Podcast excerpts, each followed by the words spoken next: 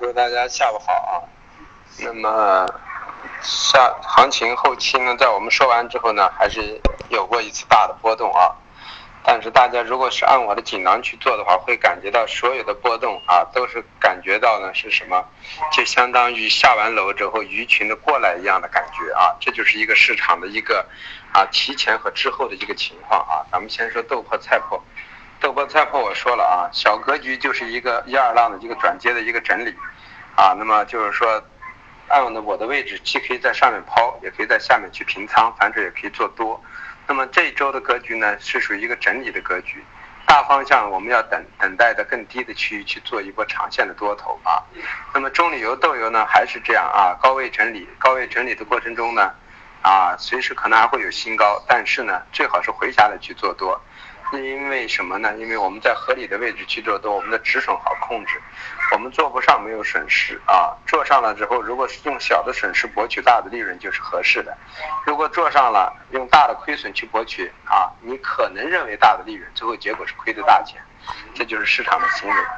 啊。那么玉米和淀粉呢？我们认为呢，暂时是在中性上啊，这个位置呢，要么就等待一下啊，等待一下到高区去抛空。要么呢，就等到有效击穿呢，再去做空，这两个都可以。那么黑色，黑色今天啊，行情比较大啊，跟我们想的一样。我们说了啊，焦煤、焦炭、动力煤，我们都是做的空头头寸啊。那么动力煤我们还没有走。那么焦煤、焦炭，我给大家说了，一千七到一千六百六，一千二到一千二、一千一百六这块区域将是焦煤和焦炭的一个所谓的一个下降的一个支撑区域。所以我说让大家在整数关口附近逐渐的去把多空头平掉，然后在整数关口甚至包括以下逐渐的再去建建机多头啊。那么今天的啊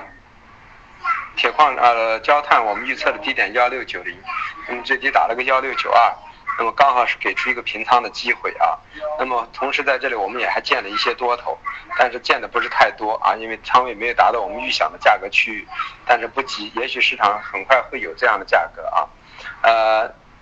嗯，焦煤呢，我们也是啊，在二次探底过程中也减掉一部分仓，啊，也建了一些多头，那么多头也建的不多，原因是因为没有到我们合理的建仓区域啊。洞里面我们现在没有走，是因为根本没有给平仓的机会，所以说我们不知道哪个先动，哪个后动，我们只知道到哪个位置去做，这是很重要的。那么铁矿石我们说了，我们背靠六零零啊，建了一点多头，啊，那么如果破了五九八之后，我们会止损。要么如果没破五九八，这个单子可以看两天上去再去出，然后下面的低点再往下运行，我们可能可以看到五八零到五八五这一块区域，啊，所以啊五五五八零对五八零到五八五这一块区域，那么继续去建机多头。螺纹钢呢还是在等待的一个过程中啊。那么有色有色我们说了啊，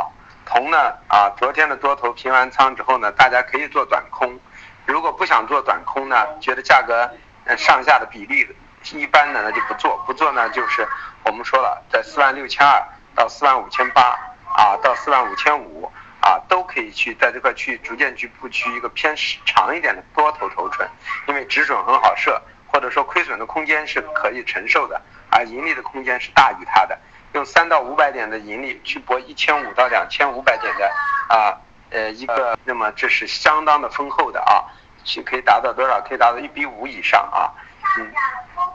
所以说大家可以去继续去这样去尝试。那么反过来啊，那个新呢，我们也预计两千二左右啊，两万二左右去逐渐布局多头头寸。那么昨天晚上给过一次机会啊，那么现在这个多单呢，可以再看一下啊啊，然后呢，铝呢今天达到了我们的。一万三，我们减了一部分头寸啊，但没有全部减完，原因就是因为还没有完全达到我们想要减仓见多的位置啊。如果一万三以下，我们会逐渐的把空头出完，然后去见机多头。那么镍呢，还是我们所说的啊，一万九万七、九万八为压制，九万四为中轴。那么它昨天点了个九三五，就是九万四的中轴之后呢，迅速就上移，说明它现在是中性偏上一点的。那么就要么在高区去做，要么就破了九万四之后呢，啊。在九万四到九万二区域呢，逐渐平空头；九万二左右呢，再逐渐见多头这么一个思路。化工化工里头的橡胶，我们说了啊，橡胶昨晚冲了个二五八，然后今天呢，我们预测的低点是呃幺幺九七啊幺九七零零，那么最低达到了一个幺九七八零。那么早上给大家说的时候，应该还在幺九八左右、幺九九的位置啊。那么完了之后呢，我们说呢，整个现在是一个五浪运行的格局，还会上冲，所以说呢，最好是回调做多，要么就不做。那么橡胶事实还是偏强劲的。然后 PPPE 和甲醇呢，如我们所说的一样，回调下来暂时就做多，因为它整个的上升逻辑没有得到破坏啊。那么沥青和啊 PTA 呢，现在已经进入一个上升格局，但是呢，低点逐渐上抬，但我们不认为会出现加速，因为呢，现在原油在这个位置也不会马上加速上去啊，所以大家应该等待一下。啊，棉花我们说了啊，我们昨天出掉了，然后又在幺五八买了，现在又到了幺五八这个位置啊。那么如果有效击穿了幺五七啊，我们就止损掉。那么在幺五六以下，我们可能还会布局空头头寸是存在的。所以说现在在这个位置，我们认为棉花暂时还是一个区间的高位整理的行情啊。嗯，这个问题太复杂，没法回答你，因为包含的太多，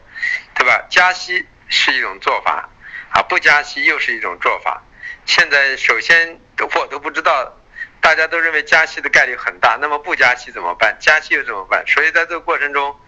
呃，我还是那句话，所有的政策性的、政治性的因素，它只影响这个商品的瞬间的一个格局，最终商品的走势由商品自身来影响的。那么所谓美元的加息，基本上啊是对啊外汇啊和对黄金的影响会。贵金属会影响会大一点，对于其他的啊商品的格局，呃反而不会那么明显，或者说只会瞬间出现一个偏差而已。比如说这个市场本身是涨的，对吧？那么你一加息，美元一升值啊，对吧？那么反而应该跌了。那么跌完之后，这个东西本身是该涨的，无非跌一两天还会继续涨，就是这么一个思路。所以你问的这个问题太大，我没办法给你进行一个精确的回答，啊，也没有办法回答。当事件发生的时候，还是那句话，你每次做的所有的商品的仓，你控制好自己承受的范围的仓，然后按照市场本身的运行，不是去做。不是去做所谓投机的一个短线，而是做的是投机中的一个长的，就是说这个格局基本面偏上，那么往往上做，偏下我往下做，那么市场发生偏离的时候，只是瞬间一两天的偏离，之后还会按自己轨迹进行去运行。如果你觉得这样还很难把握，那么你就全部把仓清出来，等事态发生了再去做，啊。那么事态发生去做的结果呢，明确了，那么利润就减少了。所以利润来源于市场不确定性的因素，当不确定因素越大的时候，利润可能也就越大，同时也伴随着风险越大，对吧？现在已经收了盘了，已经没有什么可去去评价了。我评价的对和评价的错，已经都不影响都没